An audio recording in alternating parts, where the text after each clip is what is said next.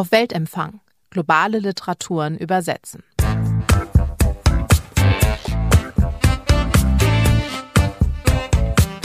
Herzlich willkommen zu einer neuen Folge von Auf Weltempfang und heute wage ich mich mal sehr weit aus meiner Komfortzone und spreche über Lyrik, genauer gesagt über DMZ Kolonie von Don Miche. Übersetzt hat es Uljana Wolf und sie ist heute hier mit mir. Hallo Uljana. Hallo Sonja. Uljana Wolf ist Schriftstellerin, Lyrikerin und Übersetzerin aus dem Englischen und anderen Sprachen. Und mit uns hier am Tisch sitzt noch der Mann aus der Weltempfänger-Jury, an den ich mich wende, sobald es um Lyrik geht. Das ist Timo Berger. Er ist Übersetzer aus dem Spanischen und Portugiesischen und Literaturveranstalter. Hallo Timo. Hallo Sonja. Und mein Name ist Sonja Hartel. Bevor wir ins Gespräch einsteigen, sage ich ja immer noch einige Worte zu der Autorin und dem Buch. Und ersteres bekomme ich auch ganz gut hin. Don Michel wurde in Seoul, Südkorea geboren und ist in Hongkong aufgewachsen, hat in den USA studiert, lebt jetzt dort auch. Und sie ist äh, Lyrikerin und Übersetzerin, insbesondere feministischer Lyrik aus dem Koreanischen ins Englische. Und ihr Buch DMZ Kolonie wurde 2020 mit dem National Book Award für Poesie ausgezeichnet. Außerdem hat sie sowohl ein MacArthur Fellowship und auch ein Guggenheim Fellowship bekommen. Nun, das Buch zu beschreiben fällt mir deutlich schwerer. Ich würde es vermutlich am ehesten als eine Assoziation über Gewalt, Korea und Kolonisierung bezeichnen, aber das klingt ganz fürchterlich abstrakt. Und deswegen versuche ich es mal anders. Und zwar versuche ich es mal über den Titel. DMZ bezeichnet die demilitarisierte Zone in Korea. Das ist die Zone, die die Halbinsel teilt. Sie wurde nach dem Zweiten Weltkrieg geschaffen. Die USA besetzte dann den Süden, die Sowjetunion den Norden. Und Che schreibt nun über diese Zone, die Opfer des Regimes, über Geflüchtete, Gefolterte und immer wieder auch über dieses Land, in dem sie geboren wurde, in das sie nun aber als, wie sie schreibt, Ausländerin zurückgekehrt ist. Und sie arbeitet dabei mit verschiedenen Materialien und eine wichtige Rolle spielt auch die Auseinandersetzung mit Worten, mit den Worten, mit denen wir uns erinnern, mit Mehrsprachigkeit, aber auch immer das Übersetzen. Und bevor ich hier weiter rumeire, sage ich nur noch, dass mich das Buch wirklich begeistert hat. Ich habe ganz viel drüber nachgedacht und denke immer noch darüber nach. Timo, wie ging es dir mit diesem Buch? Ich war sehr, sehr angetan. Erstmal, weil ich mich immer freue über Bücher und Gedichtbände, die wirklich als eine Einheit gestaltet sind, äh, die obwohl du jetzt gerade aufgezählt hast, da sind so viele verschiedene Textsorten, da sind Bilder drin, da sind Zeichnungen drin, Fotografien, äh, Listen, äh, diverse ähm, Kritzeleien auch, Texte, die vielleicht eher wie Berichte oder Prosa oder Pressenachrichten irgendwie daherkommen. Und trotzdem macht das alles irgendwie Sinn, es greift alles ineinander. Es ist für mich ein Buch eigentlich über Übersetzung auch. Also einerseits, wie können wir Geschichte, wie können wir Erinnerung in die Gegenwart übersetzen, aber wie können wir mit verschiedenen Methoden, Verfahrensweisen immer wieder von einer Sprache oder von einem Diskurs in den anderen. Also zum Beispiel nur ein kleines, wir werden darüber sicher äh, sprechen nachher. Ähm, das Bild von Schneegänsen am Himmel wird wieder übersetzt äh, in eine in einen poetischen Imperativ, ne, der, der sagt, komm zurück, komm zurück, äh, diese lautmalerischen Klang, den man eigentlich nicht verstehen kann. Wir können ja mit den Schneegänsen normalerweise nicht kommunizieren, die sprechen jetzt auf einmal zu uns. Und deswegen fand ich das ein sehr, sehr kluges Buch und freue mich wirklich, dass wir da nochmal drauf schauen. Und Ojana, wie war es bei dir? Mir, mir geht es ähnlich. Ich bin sehr begeistert von diesem Buch gewesen, als ich zum ersten Mal gesehen habe. Allerdings kannte ich die, äh, die Bücher davor schon. Also ich kannte die Autorin Don Michel einerseits als Übersetzerin von Kim Hye-sun, dieser koreanischen Lyrikerin. Und andererseits habe ich zum ersten Mal eine Lesung von ihr in New York erlebt, also von Don Michel, wo sie aus ihrem Vorgängerbuch gelesen hat, Hardly War.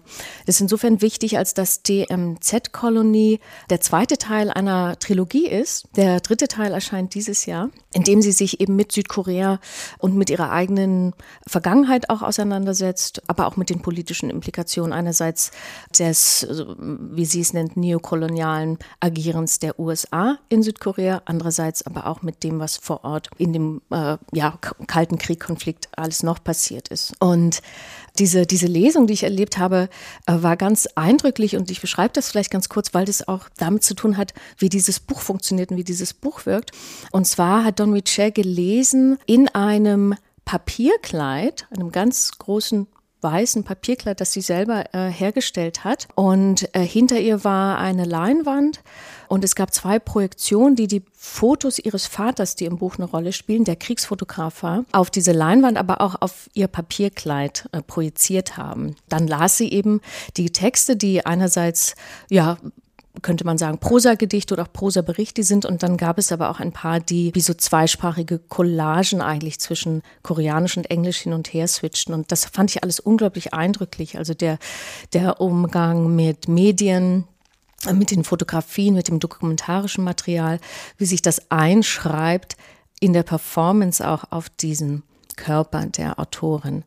Äh, und dieses Papierkleid hat folgende Bewandtnis. In dem äh, Buch Hardly War schreibt sie darüber, wie ihr wie ihr Vater ja sehr oft weg war als Kriegsfotograf und immer wenn er wiederkam, hat er ihrer Mutter die Bilder gezeigt, die er gemacht hat, als die Kinder eigentlich schon schliefen und hat eben diese Bilder an die weiße Wand des des Wohnzimmers projiziert. Mhm. Ähm, und das Kind Don Michel in der Abwesenheit des Vaters hat sich mit Puppenstuben und äh, äh, Papierpuppen gebastelt und hat sich immer imaginiert, ihr Vater sei Ausländer und spräche wahrscheinlich Englisch. Und darüber hat sie auch so einen Text geschrieben, dass sie dann versucht hat, Englisch zu sprechen, um ihrem Vater näher zu kommen.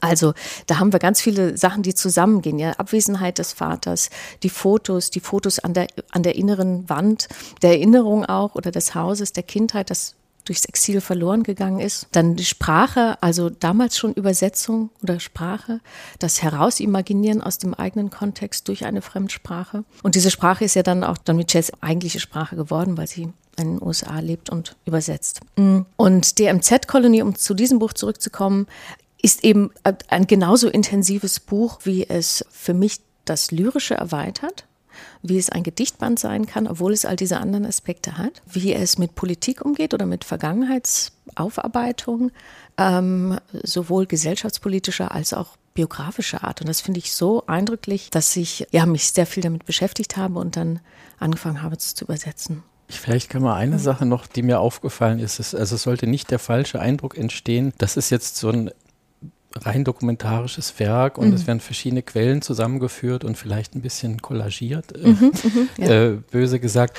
Nein, es ist ein Buch, was schon vom Titel her DMZ Kolonie einem der ersten Zitate äh, von Raúl Zurita, äh, der in den Himmel von New York ein Gedicht schreibt, um auf, die, auf den Schrecken der chilenischen Militärdiktatur hinzuweisen, wie auch schon in der, auf der ersten Seite, wo steht, ähm, Korea war besetzt oder ist ein besetztes Land einfach mhm. schon Haltung markiert. Man mhm. kann das nachvollziehen oder auch nicht, mhm. aber man muss sich auseinandersetzen. Insofern hat mich das halt bewegt. Ne? Das ist mhm. jetzt nicht nur jemand, der macht sozusagen einen poetologischen ähm, Suche von etwas, ne, was, was ihm an Material biografisch gegeben ist, sondern er bezieht auch, er kommentiert auch mhm. das.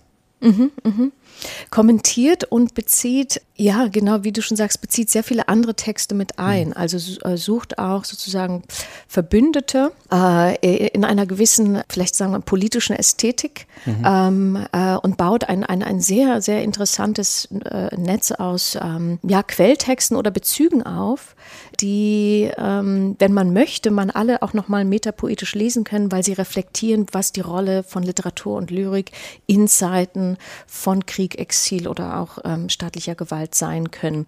Man muss es aber nicht, ja, man muss nicht diesen ganzen ähm, Zitaten und, und Motti folgen, sondern man kann auch ganz, ganz bei den Text erstmal bleiben und wird mitgenommen. Das ist das wirklich Beeindruckende, finde ich, an diesem Werk. Äh, dass es, ähm, man sagt immer, was, was soll ich jetzt mit einem Gedichtband über Südkorea, DMZ, äh, kenne ich nicht, weiß ich nicht, äh, würde ich wahrscheinlich eh nicht verstehen. Aber nein, man kann sich darauf ganz, ganz gut einlassen. Es ist sehr menschlich, es nimmt einen mit rein in die Geschichte von einer, einer sehr neutralen Beschreibung, direkt dann in die Gedichte rein, dann wieder raus. Es gibt Anmerkungen, die man, wenn man sie lesen möchte, lesen kann, in denen man noch mehr erfährt dazu. Und diesen Umgang finde ich, finde ich höchst interessant. Also die, ähm, es ist nicht simplifiziert, es ist aber auch nicht so, dass es alle draußen lässt, die sich nicht damit auskennen. Das ist ja immer das Problem, wenn man sehr recherchebasiert auch schreibt ne? Mhm. oder sich in Kontexte einarbeitet, von denen man nicht ausgehen kann, dass es alle kennen. Wie macht man das eigentlich? Und das finde ich bei Don Mir wahnsinnig gut gemacht. Ich finde auch, es ist ja gut gelöst. Sie sagt am Anfang, was ist diese DMZ mhm. eigentlich? Was hat es damit auf sich? Und bevor wir über diese vielen ähm, Verweise innerhalb des mhm. Textes und außerhalb des Textes kommen, würde ich tatsächlich gerne nochmal auf die Form zu sprechen kommen. Denn ich habe es am Anfang schon, schon erwähnt, ich lese nicht so viel Lyrik. Ihr beide seid sehr versiert in, in Lyrik. Und als ich dann dieses Buch in den Händen gehalten habe, im DIN A4-Format, Hardcover, Rot und sowas alles und aufgeschlagen habe, war ich wirklich überrascht, weil ich würde das nicht als Lyrikband bezeichnen. Mhm. Ist es ein Lyrikband? Ich, ich, glaube schon, also im besten Sinne des Wortes, weil es einfach ein durchkomponiertes Werk ist. Ähm, da ist kein Text zu viel, es ist keiner zu wenig drin. Ähm, man kann den Verweisen folgen, man muss es aber nicht, man wird wirklich durch den Text geführt. Es gibt quasi auch von, es sind bestimmte Sektionen, Kapitel mag ich jetzt nicht sagen, ähm, die immer auch bestimmte Arten von Texten, auch Vereinen eingeteilt, aber es macht auch, es ist logisch, das von vorne nach hinten zu lesen. Es ist, baut aufeinander auf und führt dann bestimmte Gedanken wieder fort und es gibt eben diese Übersetzungsvorgänge zwischen den einzelnen ähm, Teilen. Insofern, ähm, ja, würde ich sagen, es ist ein sehr geschlossener Gedichtband. Er ist natürlich transmedial, natürlich mhm. muss man sagen, ne? transdisziplinär natürlich, äh, auch transhistorisch. Die Sache ist äh, natürlich nicht so, dass es immer einer Chronologie folgt, sondern es folgt erstmal sozusagen aus der Gegenwart heraus, dieser Akt des Erinnerns, der Akt des wieder Einreisens als Ausländerin, das hast du gesagt, das ist erstmal fast so eine Art ethnografisches Vorgehen, dass man ins Feld geht und als Fremde wahrgenommen wird und Fragen stellt und Interviews führt. Ähm, die transkribiert sie jetzt aber nicht so direkt, wie das jetzt ein Ethnograf tun würde würde, sondern sie zeichnet vielleicht ein bisschen nebenher und ähm, es entsteht so eine unbewusste Spur, ne? ihre Reaktion auf das, was sie hört, diese schrecklichen Geschichten teilweise von Massakern, von politischer Ausgrenzung, von Verfolgung, die machen auch was mit ihr. Ne? Und das Interessante ist dann, wie sie diese quasi ähm, ja, körperlichen Reaktionen durch das Zeichnen dann auch wieder in den Gedichtband hineinnimmt. Und das macht sie dann auch bei einer anderen Zeitzeugin, einer Feministin, die eben ihr auch erzählt von Verfolgung und von Folter. Das sind eigentlich alles Dinge, die man eigentlich nicht so erzählen kann, weil die teilweise wirklich ins bis tief hineingehen an die, die Traumata der Erlebten. Und interessanterweise zeichnet die da auch die ganze Zeit, also ihr Gegenüber auch. Ähm, insofern ja, würde ich mhm. sagen, sind das alles Dinge, die eben, es ist ein sehr, sehr aktueller Band, würde ich sagen. Also die, die interessantesten ähm, Lyrikbände der Zeit oder Gedichtbände gerade arbeiten sehr, sehr verstärkt mit diesen Materialien. Ob es jetzt in eine geschichtliche Dimension hineinreicht oder eine ökokritische Dimension über das Aussterben der Arten, den Klimawandel. Ja, insofern hm. würde ich sehen, äh, das ist wirklich zu Recht als Lyrikband auch wenn es vielleicht in der deutschen, ähm, wenn man in der Buchhandlung vielleicht erstmal an einen Kunstkatalog denken würde, weil sie ist ja auch, das muss man sagen, sie ist ja auch bildende Künstlerin. Mhm. Ähm, sie ist sich ganz bewusst auch dieser Verfahren und dieser verschiedenen transmedialen Verfahren, dass sie was übersetzt in eine Performance mit Projektionen, dass sie Bilder irgendwie auf eine andere Ebene transponiert oder dass sie selber Zeichnungen anfertigt von dem, was sie gehört hat, von diesen Lagern oder von den Häusern, wo die Leute gefangen wurden. Mhm, genau, genau. Ich habe es äh, in einer Buchhandlung gesehen, dieses Buch, da war es bei den Sachbüchern einsortiert. also die Frage von Sonja ist natürlich schon berechtigt. Ich habe auch ähm, von einem Kritiker gehört, der das Buch aufgeschlagen hat, gesagt, das ist ja wie ein Ausstellungsband, aber es ist kein Gedichtband. Also da war er sehr überzeugt davon. Und das gefällt mir auch an dem Buch, wie es tatsächlich unsere Kategorien herausfordert. Mhm. Was ist Gedicht, was ist ein Gedichtband, was darf ein Gedicht nicht? Und äh, ich ähm, interessiere mich schon länger für diese, diese äh, Form des sogenannten dokumentarischen Gedichts. Die MZ-Kolonie ist kein reiner dokumentarischer Gedichtband, darauf können wir vielleicht auch noch zu sprechen kommen. Aber die Diskussion ist von Anfang an äh, in der Wahrnehmung von dokumentarischer Lyrik so gewesen, dass die Frage war, ist das noch ein Gedicht oder ist nicht das dokumentarische Material so stark, dass es das lyrische, ästhetische äh, erdrückt? Ja. Ähm, äh, also es gab einen Kritiker, der hat zu Ah, ich glaube, es war noch äh, William Carlos Williams Patterson, als das rauskam in den 50er Jahren, dass er sehr viel auch mit Zeitungsartikeln und mit, mit äh, dokumentarischem Material arbeitet. Der hat gefragt, also wie, wie, wie kann so ein Gedicht, das so viel unmemorable Material enthält, ja, mhm. äh, Material, das man nicht erinnern kann, also auch nicht rezitieren kann, wie kann das ein Gedicht sein? Und das finde ich höchst interessant, wie dieser, wie dieser Gedichtband ähm, eben auch äh, vielleicht in Deutschland mehr als in Amerika, da hat es ein National Book Award für Poetry gewonnen. Das war scheinbar überhaupt keine Genrefrage.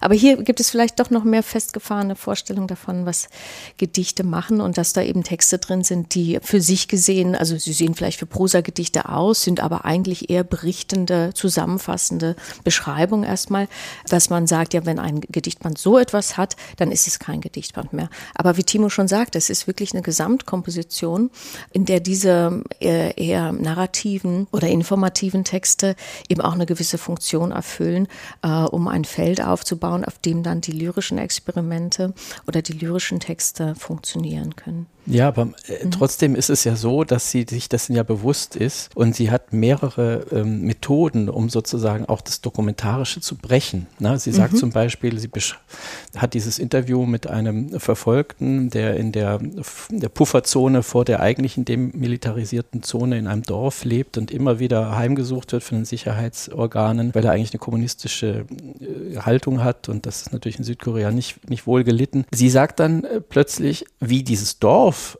in dem er lebt, aussieht, das erzähle ich euch jetzt nicht. Mhm. Ne? Mhm. Also äh, sozusagen, sie weicht dem auch wieder aus. Auch in diesen Transkriptionen von den Interviews gibt es immer wieder Ellipsen, da werden Sachen ausgelassen.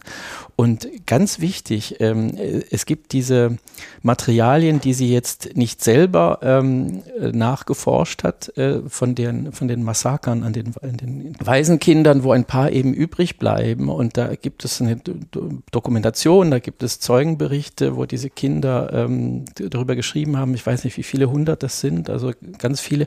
Und sie synthetisiert resultiert quasi daraus ein paar Berichte. Das sind dann nicht mehr die tatsächlichen Biografien, das sind Biografien, die authentisch sein könnten. Ja, und das sind poetische Verfahren der Verdichtung und der Konzentration. Wir könnten das gar nicht lesen, diese Bücher. Da würden wir ja wirklich, das wäre ja furchtbar. Aber sie schafft es dann, so eine Konzentration uns für dieses ähm, Problem und auch für diese tabuisierte Geschichte auch zu sensibilisieren. Und ich glaube, das zeichnet eben ihre lyrische Herangehensweise aus. Mhm. Genau, und dieses Waisenkapitel ähm, ist vielleicht auch ein schönes Beispiel für das, was du vorhin ähm, gesagt hast, dass die Thema dass sie Übersetzung thematisiert, mhm. dass das Buch eigentlich auch ein Buch über Übersetzung ist, im äh, kulturellen äh, oder psychologischen Sinne, aber tatsächlich auch im, im sprachlichen, weil dieses Waisenkapitel funktioniert so, vielleicht beschreibe ich das ganz kurz, also auf der ersten Seite der Name der, der überlebenden Weise steht und darunter die Abbildung ist einer koreanischen Handschrift, also eines Blattes, ein Faksimile. Äh, und daneben dann äh, die Übersetzung ins Englische, beziehungsweise in meinem dann die Übersetzung ins Deutsche. Das heißt, man hat hat ein, ein Artefakt, ja, wie ein Dokument, das aber, genau wie du sagst, im Nachwort wird es beschrieben, nicht ein tatsächlich aus einem, äh, aus einem Aktenberg gefischtes Blatt ist, sondern das äh, Don Michel selber geschrieben hat. Aber sie hat es eben doch ähm, damit als Übersetzungsverfahren markiert, äh, dass sie erstens synthetisiert hat, diese Berichte, zweitens dann ähm, in ihrem eigenen, wie sie sagt, koreanischen Kinder-Ich ähm, diese Texte geschrieben hat und dann nochmal ins Englische übersetzt. Und dadurch entsteht eine Möglichkeit der Distanz, äh, auch der, ein, ein Raum der Reflexion, der aus dem unmittelbaren ähm, einerseits Überwältigungseffekt heraustritt, ja, den, den sozusagen Zeugenschaft auch haben kann und, und der andererseits aber auch die, die, die Natur der Konstruktion von Zeugenschaft im Literarischen äh, deutlich macht. Mhm. Ja? Also dass wir, wir, wir hören ja die Zeugen nicht sprechen direkt, sondern wir haben immer diesen Vermittlungseffekt. Ähm, Hito Steil hat äh, dazu da, geschrieben über ähm, eine unschärfe Relation mhm. von Dokumentarismen im Kunstfeld. Und Don Miche macht diese unschärfe Relation durch Übersetzungsverfahren deutlich. Und dadurch wird es eben so ein starkes ähm, lyrisches Kunstbuch auch. Und äh, tatsächlich setzt sie sich ja auch nochmal in ihrem Nachwort sehr mit dem Übersetzen auseinander und irgendwie wird dann dieses, ist es dann ein Buch über das Übersetzen, das von dir übersetzt wurde und du denkst in deinem Nachwort auch nochmal über das Übersetzen nach. Mhm. Und deswegen würde ich gerne über diesen Akt des Übersetzens äh, sprechen und zwar mit einer ganz grundlegenden Frage anfangen. Wie bist du, wie bist du an dieses Buch herangegangen, als du entschieden hast, jetzt übersetze ich das? Ich habe äh, zuerst die, ähm, die Prosatexte übersetzt, die ja relativ leicht zugänglich auch sind und auch sehr viel erstmal Wissen transportieren und äh, habe die sind übers ganze Buch verteilt, da so eine erstmal eine Sammlung zusammen übersetzt, mit der man das Buch auch ganz gut verstehen kann oder repräsentieren kann. Es war für ein Festival, das Poetiker-Festival in Köln.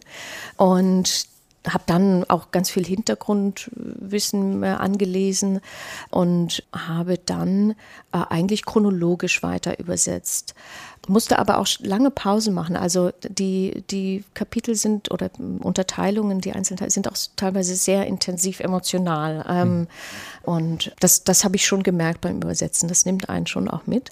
Musste dann immer wieder Pausen machen. Also zum Beispiel das erste Kapitel über den äh, Gefangenen, den du gerade, oder den, ja, der war über 50 Jahre, war er politischer Gefangener, dieser alte Mann, Ahn Haxop, der auch von ähm, von den verschiedenen Foltermethoden in, in Gefängnissen berichtet. Äh, auch das Waisenkapitel zu übersetzen, mhm hat mich sehr mitgenommen.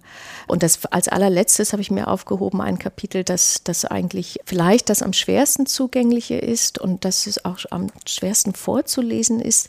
Das besteht nämlich nur aus Collagen von Kafkas in der Strafkolonie und einem Text von Althusser über Staatsapparate.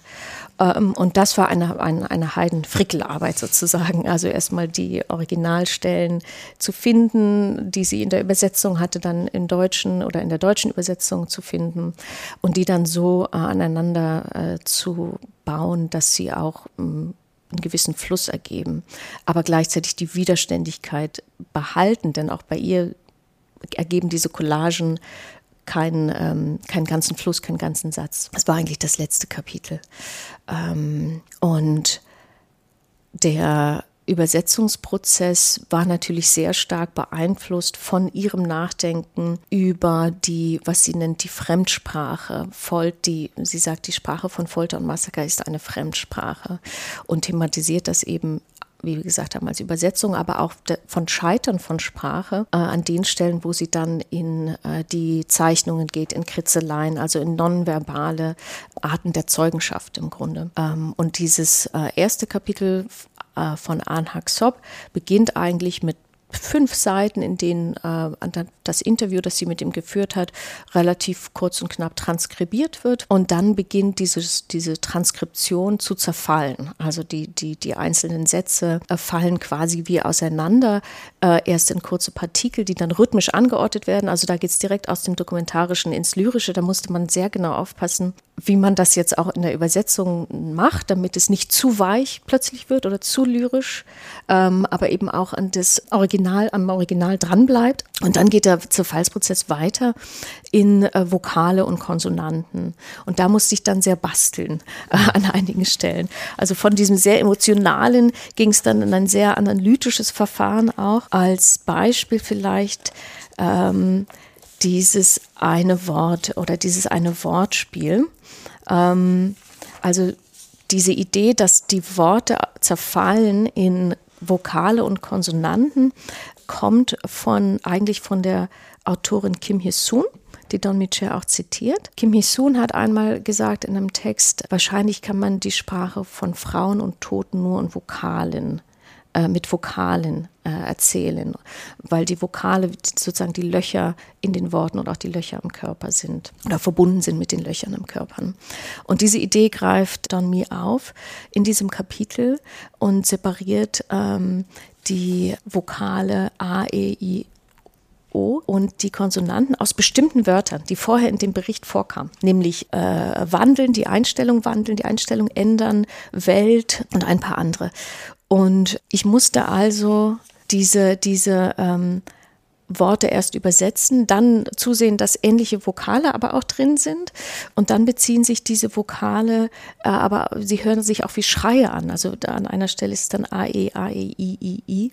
Und dieses I, um es noch komplizierter zu machen, also das, das koreanische, äh, der koreanische Laut I heißt aber auch vieles, ist ein mhm. Homonym für bestimmte Wörter die dann wiederum aufgegriffen werden. Ich brauchte also da ein E und ein I, äh, hat, konnte aber kein E dort hinbauen und habe stattdessen ein I hingebaut und habe das alles dann versucht aufzufangen darin, dass das Wort Ideologie, was ganz oft vorkommt, ja alle diese Vokale auch hat äh, sodass ich an einer Stelle, wo ich sozusagen die falschen Vokale übersetzt habe, sie aber durch die Vokale des Wortes Ideologie wieder reinholen konnte und habe dann gemerkt, dass die äh, Vokale in dem Wort Ideologie fast ein perfektes Vokalpalindrom sind, sodass ich also auch mit meiner sozusagen mit meiner Buchst mit dem Zerfallen der Buchstaben aber doch wieder hingekommen bin zu einer Grundaussage des Textes.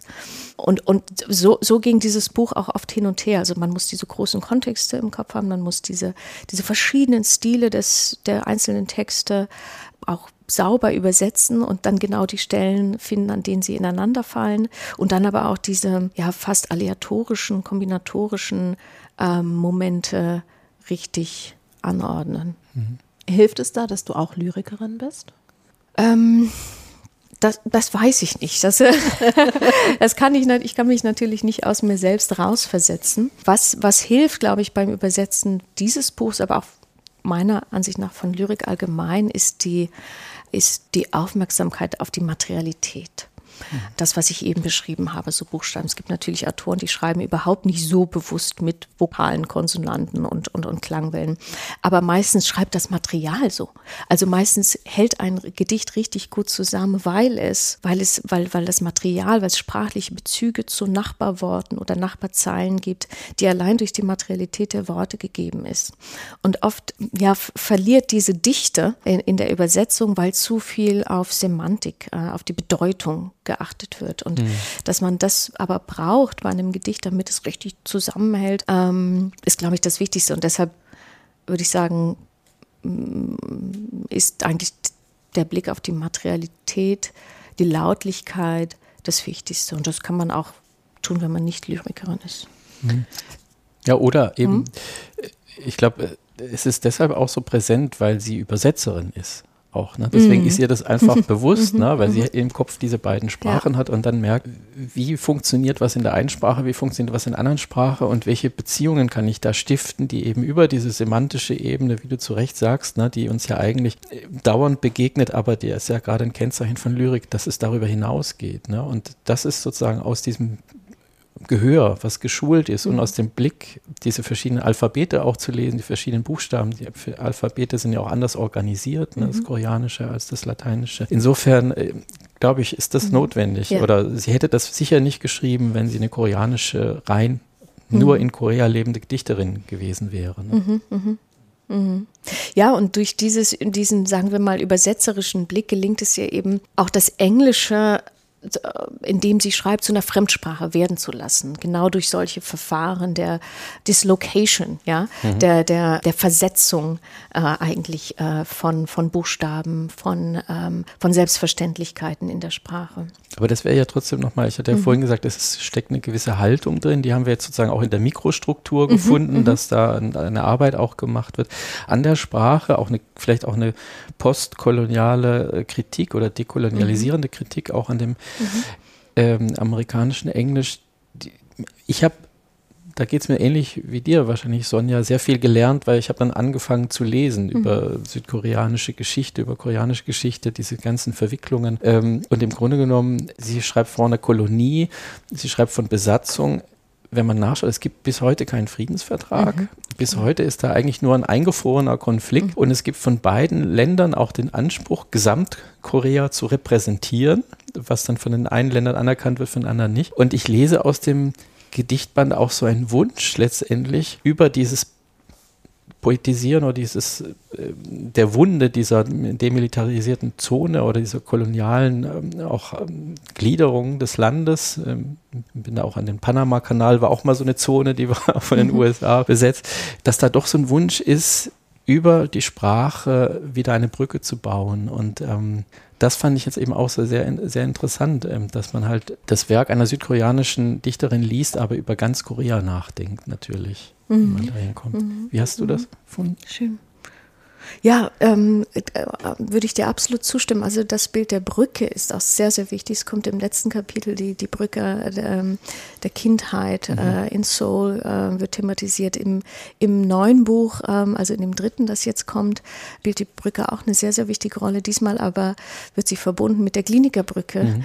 der Brücke des Kalten Krieges äh, in, in Berlin, auf der, wie Don Mi herausgefunden hat, ihr Vater als er in Deutschland lebte, einige Zeit nach dem Exil, gefilmt hat fotografiert hat, einen Gefangenenaustausch zwischen Wahnsinn. Ost und West. Wahnsinnig verrückt. Das heißt, sie ist auch allein durch diese Brücke, aber auch durch diese biografische Zerstreuung und diesen kurzen Aufenthalt in Deutschland ist das, was sie über Südkorea und Nordkorea schreibt, sehr stark verbunden irgendwie auch mit der deutschen Teilung. Ja? Ähm, und, und davon äh, bin, ich, äh, bin ich sehr gespannt. Ich glaube, davon wird es im neuen Buch auch noch mehr geben. Ähm, und die Möglichkeit äh, der Überwindung dieser Teilung, die, mhm. die in Deutschland gegeben war, ist für sie, glaube ich, auch ein großer Hoffnungsschimmer. Ähm, die lebt mittlerweile auch in Berlin. Also mir hat dieses Buch tatsächlich noch einmal äh, sehr bewusst gemacht, wie groß der Einfluss in den USA äh, in der USA auf Südkorea mhm. ist. Also mhm. natürlich waren mir diese historischen Ereignisse bekannt, aber was das tatsächlich konkret bedeutet im Einzelnen, das finde ich an ihrem Blick auch auf Südkorea so interessant, weil wir lesen ja äh, viel koreanisch, südkoreanische Literatur in Deutschland. Hat, die hat ja auch gerade so eine kleine Popularitätswelle, nicht nur in der mhm. Literatur, sondern auch im Film und Musik und sowas alles. Aber ich finde ihren Blick schon sehr spezifisch, so wie sie es sagt, als Ausländerin. Aber sie ist es ja nicht wirklich. Sie hat ja eine ganz andere Verbindung zu diesem Land. Das hat mich mit, also es hat mich sehr beeindruckt. Das hat bei mir da auch dazu geführt, äh, drüber nachzudenken, warum, wenn es zum Beispiel um Literatur aus Asien geht, mir ausgerechnet Korea und die Philippinen am nächsten sind, ob es was damit zu tun hat, dass hm. die USA dort so präsent waren, wie sie es ja auch mal in Westdeutschland zum Beispiel waren, mhm. dass es da eine größere Vertrautheit in Anführungszeichen gibt mit der Literatur oder mit anderen kulturellen Dingen. Aber ich würde gerne noch mal auf eine andere ähm, Übersetzungsstelle kommen. Da geht es um diese ähm, Bezüge und Referenzen, die sie halt auch außerhalb ihres Werks zu anderen Werken mhm. macht. Und es gibt ein Beispiel, das du auch in deinem Nachwort erklärst. Ähm, und da geht es um das Wort Modus. Und ähm, da bei mir genau das funktioniert hat beim Lesen, was du intendiert oder was dir aufgefallen ist, würde ich darüber gerne, äh, gerne sprechen.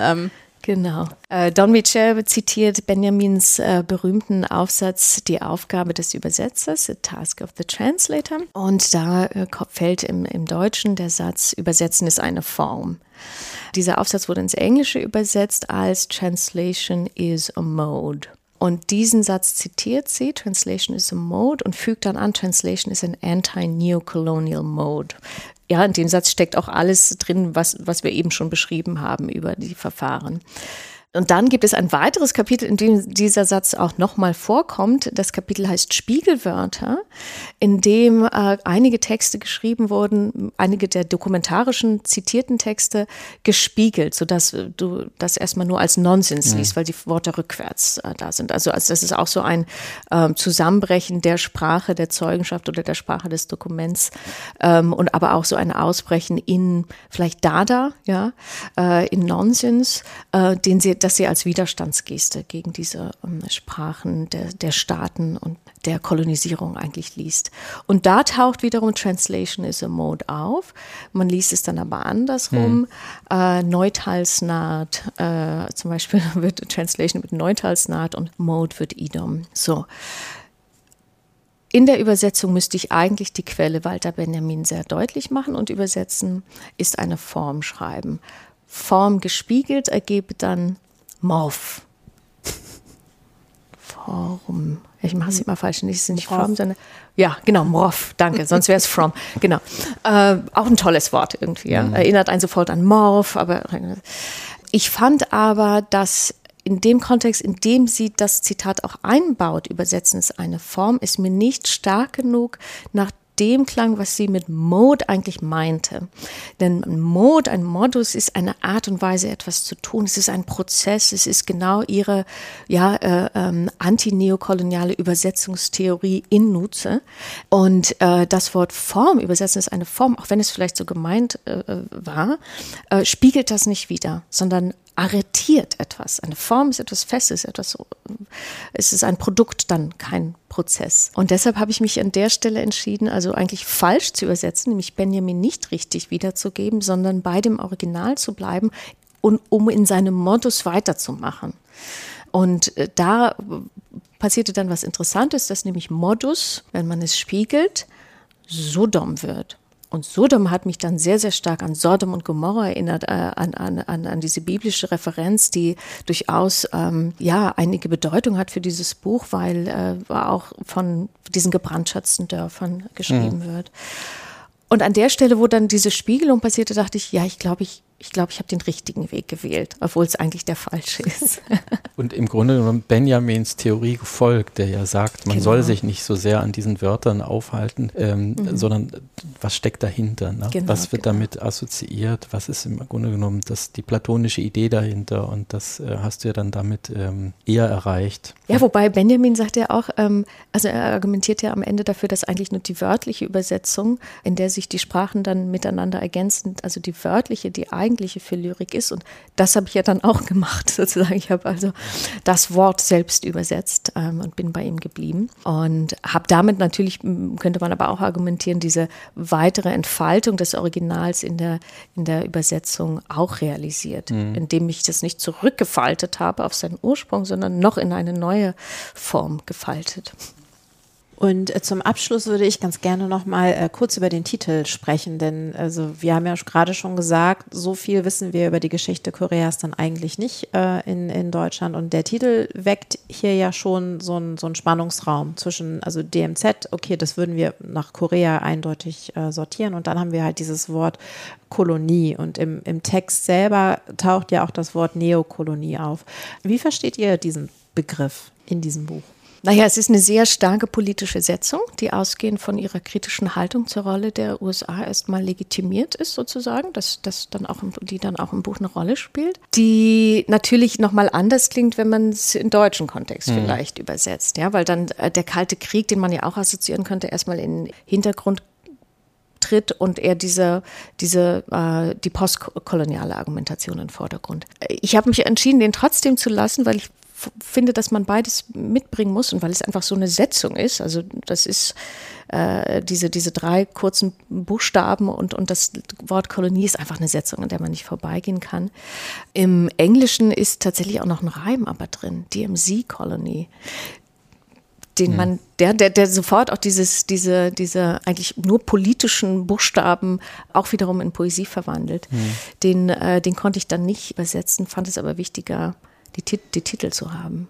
Aber das ist ja auch das Interessante an dem Buch. Also zum einen stellt man sich viele Fragen, ne?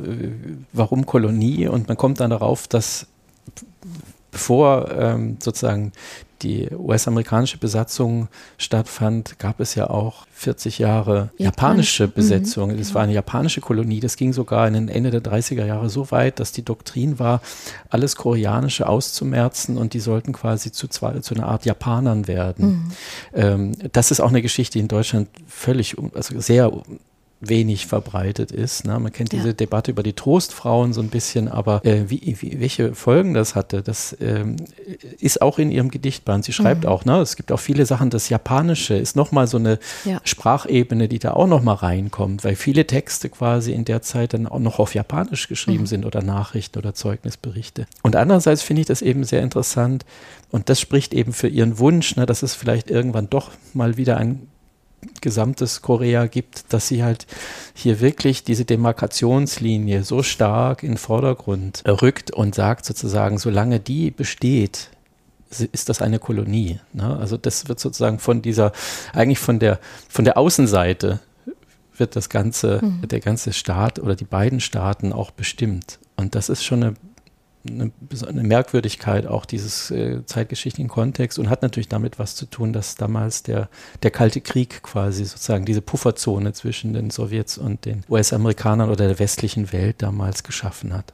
Ich finde, es geht sogar auch noch ein bisschen weiter, denn also ja, es, also die Präsenz der USA wird äh, markiert und sie empfindet es ganz klar als Dominanz. Aber wenn man sich das jetzt mal, wenn man das mal mit Westdeutschland vergleicht nach dem Zweiten Weltkrieg, auch hier war die USA unglaublich präsent.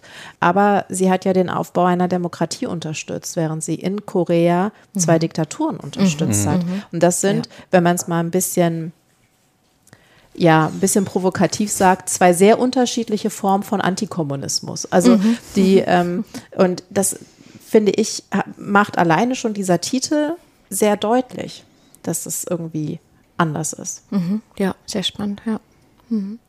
Was würdet ihr denn jetzt sagen, um äh, eine letzte Frage zu stellen? Ist das Buch eine eher persönliche Aufarbeitung der äh, Geschichte oder ist es eine gesellschaftliche? Für mich ist es ganz klar eine gesellschaftliche, ja.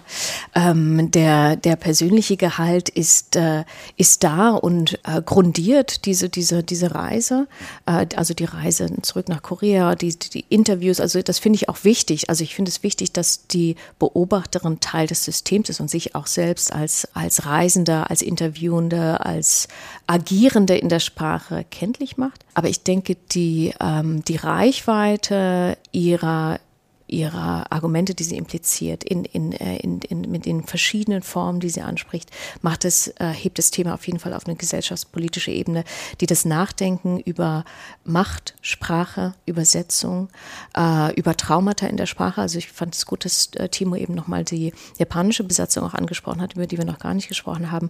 Denn das ist ganz, ganz ein Thema, das sich hm. eben nicht nur auf das Englische bezieht, sondern überhaupt auf die deformierenden Kräfte von Macht und Besatzung auf die Sprache und damit auch auf die Identität.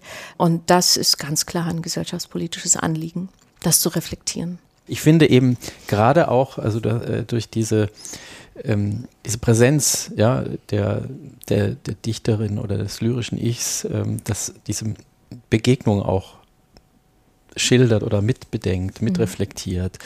Dadurch bekommt dieses Buch einfach eine, eine ganz besondere Kraft und äh, das hätte keine literarische Reportage bekommen, mhm. die ähm, von einem Historiker irgendwie verfasst wird, sondern es braucht tatsächlich diesen empathischen mitschwingenden, Resonanzen suchenden Körper, der eben auch über seine eigene Sprache ähm, reflektiert, was da gerade auf ihn hereinprasselt und ähm, was auch aus der Vergangenheit letztendlich dieser Figur wieder hervorkommt und wo da Anknüpfungspunkte sind, wo sozusagen das eigene Schicksal ähm, zu einer Blaupause wird für, für viele andere mhm. Schicksale. Und ähm, insofern, es ist keine Nabelschau, es geht nicht wirklich darum, äh, es ist natürlich auch eine Geschichte über einen Vater, aber es geht nicht darum, ihn an anzuhimmeln oder ihn wirklich zu vermissen, sondern es geht darum, mit dem Material, was da hinterlassen wurde, irgendwie das sozusagen weiterleben zu lassen, in einen neuen Kontext zu setzen.